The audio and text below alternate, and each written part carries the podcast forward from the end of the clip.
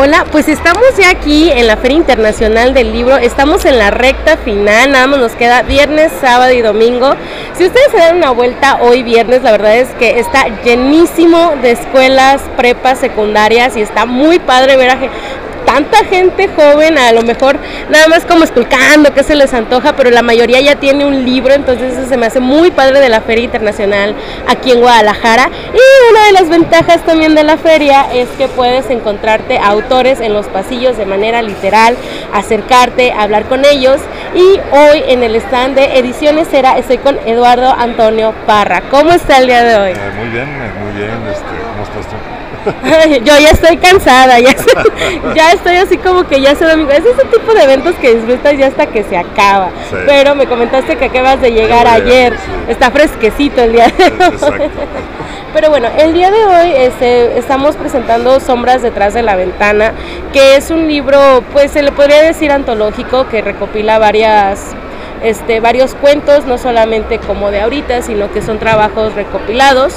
Y creo que la primera pregunta es, ¿cómo es revisitar tu escritura para este tipo de antologías? Porque uno ya no es el mismo que escribió hace 10, 15, 20 años. Sí, pues es una, es una visión hacia el pasado, ¿no? este, todo lo que has escrito a lo largo de tu vida. De hecho, el libro, el libro son los cuentos completos prácticamente son cinco libros de cuentos que he publicado aquí en Ediciones Era. Y sí, eh, bueno, me doy cuenta que mis obsesiones siguen siendo las mismas, eh, que probablemente la manera de escribir sí ha cambiado un poco. Eh, digo, uno, uno, va ganando cierta experiencia ¿no? con el tiempo y con, el ejercicio del oficio. Este, pero bueno, me siguen gustando los cuentos, es algo que, que me llama mucho la atención, los leo y me siguen gustando como cuando los acababa de escribir. Entonces yo espero que a los lectores les pueda pasar más o menos algo semejante, que les guste. El primer libro lo publiqué en 1996, este, o sea que estamos hablando de casi 30 años, 27 años de, ejercicio del cuento. Eh, y bueno, pues este, hasta, el último, hasta el último libro de cuentos que, publiqué. Y bueno, eh, estoy preparando otro ya para que se haga más gordo la siguiente A seguir acumulando páginas. Cuando me pasan este tipo de entrevistas de escritores que llevan más tiempo escribiendo de lo que yo estoy viva, sinceramente, es un poco como abrumador la perspectiva de lo que ha podido cambiar la, tanto la escritura y pues, por ejemplo, usted que escribe sobre México, pues también México ha cambiado en estos últimos 30 años. Su escritura, ¿cómo ha visto esos cambios reflejados en los cuentos que usted hace? Mira, eh, creo que no, no mucho, porque eh, vamos a decir, uno de mis temas eh, obsesivos ha sido la violencia desde el primer libro. De hecho, desde que cuando yo publiqué el primer libro me decían que por qué escribía de violencia, si México era un país bien pacífico, ¿no? Uy. y entonces yo les, les, decía, bueno, para empezar, es un tema que me, que me fascina, me fascina en el sentido de, esta fascinación de que no puedes mover la mirada cuando pasa algo así, es como hipnótico, pero también decía yo que se estaba empezando a oler en el aire ya una cierta violencia. Entonces, eh, vamos, los cuentos no hablan del narco, no hablan de la violencia del narco, hablan de la violencia del mexicano, que es distinto, ¿no? Una violencia cotidiana, violencia, digo, no es el único tema, hay muchísimos otros temas, pero por eso una violencia cotidiana, eh, una violencia eh, que ocurre en todas las ciudades y en todas las épocas. pero digo, creo que me sigue, me sigue fascinando el mismo tema. Digo, lo he cambiado, por supuesto, la perspectiva de las historias, todo esto. Eh, y he metido otros temas. Eh, he, tratado de meter temas un poco más alegres de repente. Este, eh, cuando, cuando empezaba a escribir me gustaba mucho, me, me sigue gustando mucho la tragedia, pero de repente dices, bueno, ¿y por qué no hacer alguna historia este, que, te llene de esperanza o algo así. Por supuesto no me gustan los finales felices, pero que el lector se sienta bien a la verdad. Porque los finales felices realmente no existen. No existen, exacto. Eh, exacto. El final feliz lo invitó Hollywood para que se olvidara la gente de la vida. ¿no? Que este, esa es otra cosa de la literatura. Nosotros a lo mejor pensamos este lema de cómo va pan y circo, entre pan y circo, que pues realmente no pasa en la literatura en ocasiones. No, no, eh, bueno, al menos yo cuando me pongo a escribir, yo lo que quiero es que el que lea el texto, el que lea el cuento, la novela, lo que sea, este, que, cambie su manera de pensar, o al menos que le mueva un poco el piso, ¿no? Este, son los libros que me gusta leer a mí, por ejemplo, libros que, que empiezas a leer siendo una persona y terminas dudando de esa persona que eres.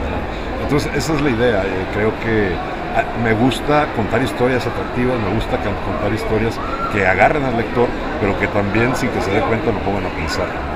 ¿En algún momento has sentido que es mucha responsabilidad el escribir la, pues el México tanto actual en sus, en sus novelas o en sus cuentos, si la misión es que el, el lector cambie de perspectiva.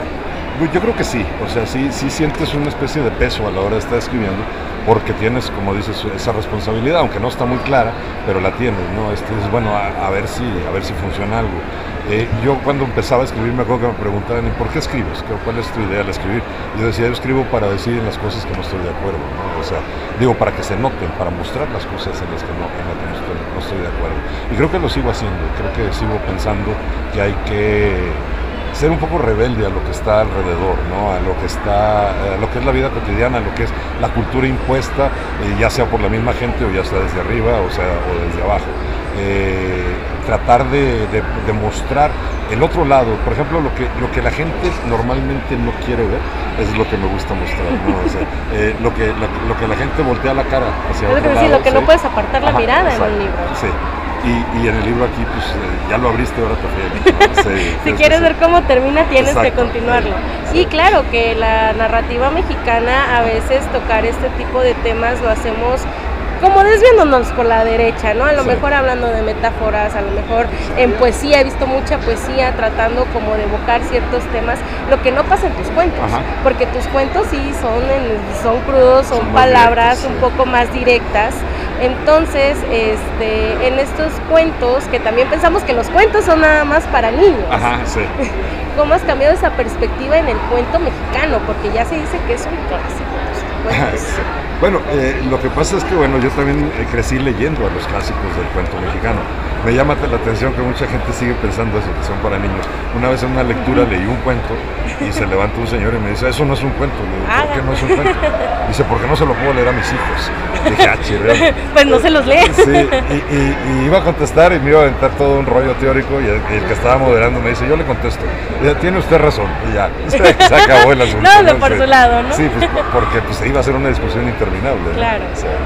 Hablar, hablar del cuento, este, y del cuento mexicano, por ejemplo, yo recuerdo esta antología que, ay, no recuerdo bien el autor, pero son cuentos que hablan de la realidad indígena en México. Ajá. O sea, que hablan como de esta parte de este, qué es lo que pasa, la violencia que pasa, las condiciones que pasan. Sí. Y pues también eso es lo que tratas de reflejar Sí, en tus cuentos. sí, sí, sí. Eh, Debe ser Francisco Rojas González Sí. o Ramón Rubín. No, Francisco Rojas, es Francisco Rojas. Sí, el diosero. Sí, Sí. Eh, eh, bueno, yo no, yo, no, yo no me he metido en- a la cuestión indigenista porque en realidad no los conozco. ¿no? O sea, uno no puede escribir de lo que no conoce, sí. Eh, eh, pero hablo, por ejemplo, de lo que es la vida en los pueblos pequeños, en pues, las ciudades medianas y en las ciudades grandes también, sobre todo en la frontera. Yo viví en la frontera la adolescencia, en Nuevo Laredo, y luego la primera juventud en Ciudad Juárez, entonces más o menos sí la, la ubico bien. ¿no? Este, y la frontera siempre ha sido violenta también. Yo creo que eso me llevó también a escribir cuentos que tuvieran que ver con la violencia. Esto que me dices de que tuviste casi casi una pelea, que nada más te detuviste y respiraste para no responder esa. ¿Cuál sería la versión corta para las personas que nos están escuchando, que a lo mejor todavía tienen este pensamiento que el cuento Ajá. solamente es infantil? Sí, Eh, yo creo que es, es, una, es un error que viene de muchas décadas atrás, porque incluso a los cómics les decíamos cuentos cuando yo era niño, ¿no? Voy a comprar unos cuentos. Eh, y sí, uno se quedó con la idea de que son cuentos para niños, pero el cuento para adultos en México está desde principios del siglo XX, desde el siglo XIX, ¿no? O sea, hay, hay un montón de, historias cortas eh, de escritores del siglo XIX, de principios del siglo XX y todos, y lo que trata de hacer es, reflejar la realidad. El cuento simplemente es una historia corta que puede contener todos los elementos de una historia larga, vamos a decir. A mí lo que me gusta del cuento es que puedes leer en pocas páginas o en, eh, digamos, un puñado, no, tan corto, pero lo que hubieras podido leer en una novela, ¿no? Este, entonces ahí te, te están contando lo mismo, eh, simplemente con menos elementos, y tú como lector puedes empezar a inferir un montón de elementos más, y cuando ya terminas de leerlo tienes una historia mucho más grande en tu cabeza. Leíste, leíste una historia de 10 páginas, pero es como si hubieras leído una novela de 300. Esos son los buenos cuentos. Creo que también hay que, por ejemplo, en ese tipo de narrativas como Sombras detrás de la ventana, como lectores hay que ser valientes para atrevernos a agarrar este tipo de libros, ¿no?